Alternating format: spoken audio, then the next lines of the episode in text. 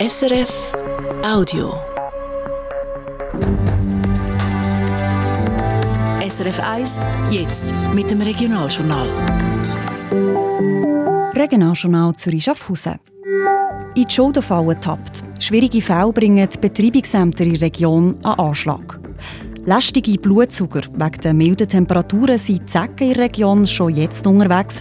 Fachleute mahnen zur Vorsicht.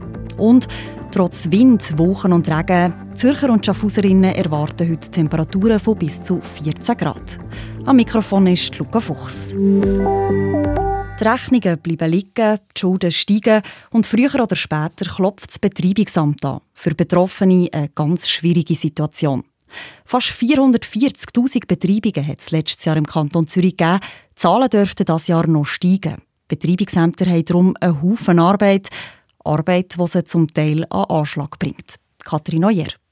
Das Problem ist, dass viele Fälle der Betreibungsämter komplexer geworden sind, sagt Thomas Winkler, der Präsident vom Verband der Gemeindeanmänner und Betreibungsbeamtinnen im Kanton Zürich. Die Kunden sind anspruchsvoller geworden.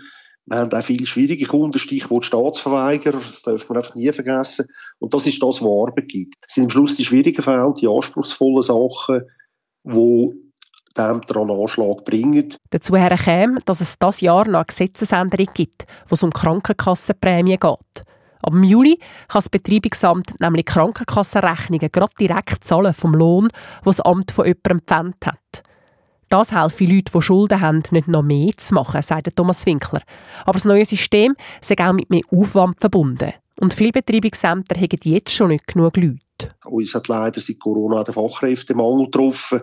Und darum ist es natürlich besonders schwierig, wenn man dann neue Aufgaben muss übernehmen muss. Leute zu suchen, die qualifiziert sind, das ist dann nicht immer ganz einfach. Seit Corona gibt es nicht nur einen Fachkräftemangel bei den Betreibungsämtern, sondern auch einen Nachholeffekt. Im ganzen Kanton Zürich hat es letztes Jahr nämlich 439.000 Betreibungen gegeben, fast 10% mehr als nach 2022.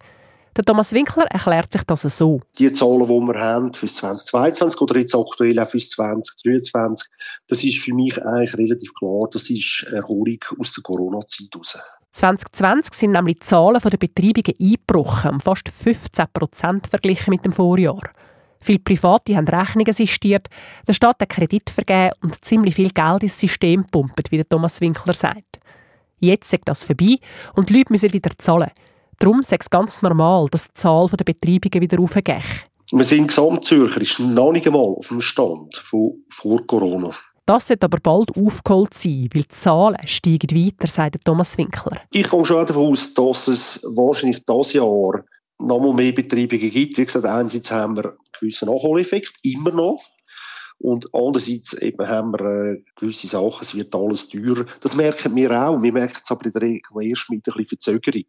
Wenn also jetzt das Geld im Portemonnaie der Leute knapp wird, gibt das gleich mehr Betreibungen und dann eben noch mehr zu tun für die Betreibungsämter.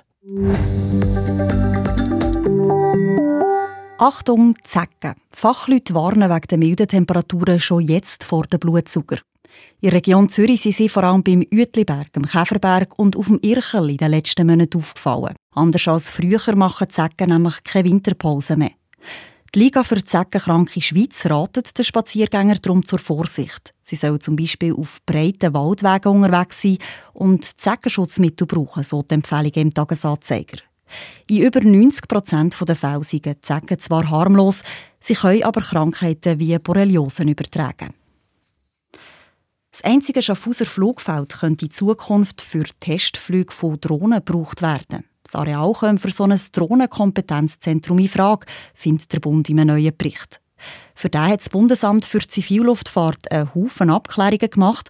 Der Widerstand gegen das Drohnenprojekt war nämlich gross. Die Stiftung Landschaftsschutz zum Beispiel hat befürchtet, dass die Testflüge den Tieren schaffen machen Dem kommt der Bund entgegen, schreiben die Schaffhauser Nachrichten. Drohnen sollen ein Schutzgebiet im Norden vom Flugplatz Schmerlat möglichst nicht tangieren. Neu ist das Projekt zwar nicht bewilligt, es ist jetzt aber ein wichtiger Schritt weiter.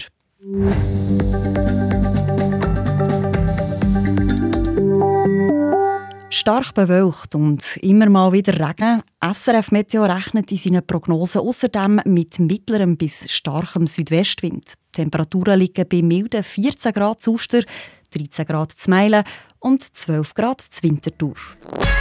Das war ein Podcast von SRF.